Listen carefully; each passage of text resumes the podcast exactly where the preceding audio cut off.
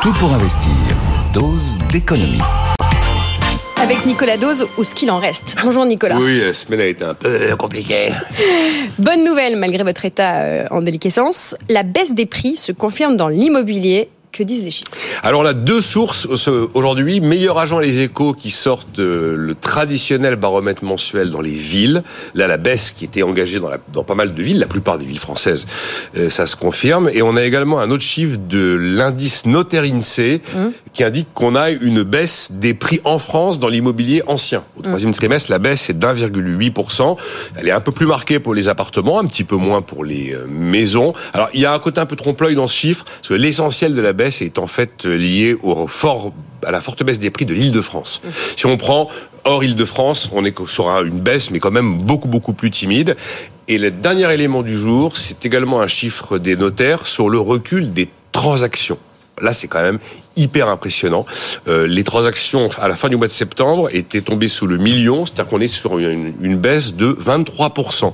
Si on compare aux neuf premiers mois de l'année 2021, qui c'est vrai a été une année, une année record en termes de transactions. Donc voilà les éléments du jour en termes d'actu pur concernant l'immobilier.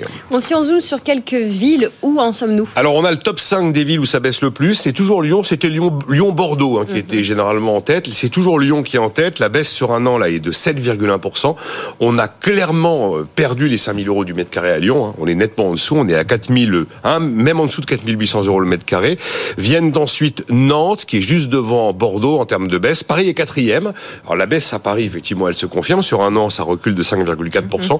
C'est un chiffre à peu près similaire au chiffre du mois précédent en glissement annuel. Là aussi, on a euh, cassé le, fameux 10 000 euros du mètre carré en moyenne à Paris. On est très nettement en dessous, puisque maintenant on euh, on approche des 9 600 euros le mètre carré à Paris. Et la cinquième ville du top 5, c'est Marseille. Marseille qui était à la hausse pendant assez longtemps et qui maintenant est passé à la baisse. Il y a des baisses aussi dans des villes de taille un petit peu inférieure comme Rennes, Strasbourg ou encore euh, Toulouse.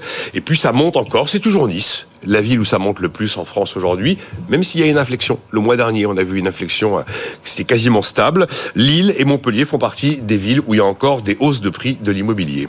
Bon, cette tendance à la baisse des prix va-t-elle durer? Alors il y a toutes les raisons de penser que ça pourrait durer. D'abord, le premier élément, c'est enfin, un cocktail d'éléments qui, a priori, doit conduire à une baisse des prix qui est plutôt inscrite. D'abord, les taux sont pas à des niveaux records. On, en a, mm. connu, on, a connu des, taux bien plus élevés, mais enfin, euh, ils sont quand même à, à des niveaux élevés Là, le taux d'usure de la Banque de France vient de passer euh, au-delà de 6% sur 20 ans au mois de décembre. Les taux vont sans doute se stabiliser, mais probablement pas avant le, le premier trimestre 2024. Ensuite, le pouvoir d'achat immobilier s'est considérablement dégradé. Mm. On avait ces chiffres cette semaine. Pour emprunter 100 000 euros aujourd'hui, il faut avoir 5 300 euros de revenus par mois. Eh bien, c'était 1000 euros de revenus par mois en moins il y a un an.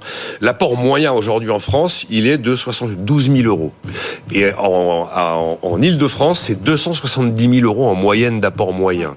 Alors, je crois que c'est un chiffre qui mélange les primos et les secondes C'est possible, absolument. Mais en tout cas, ce sont des montants qu'on n'avait jamais vus.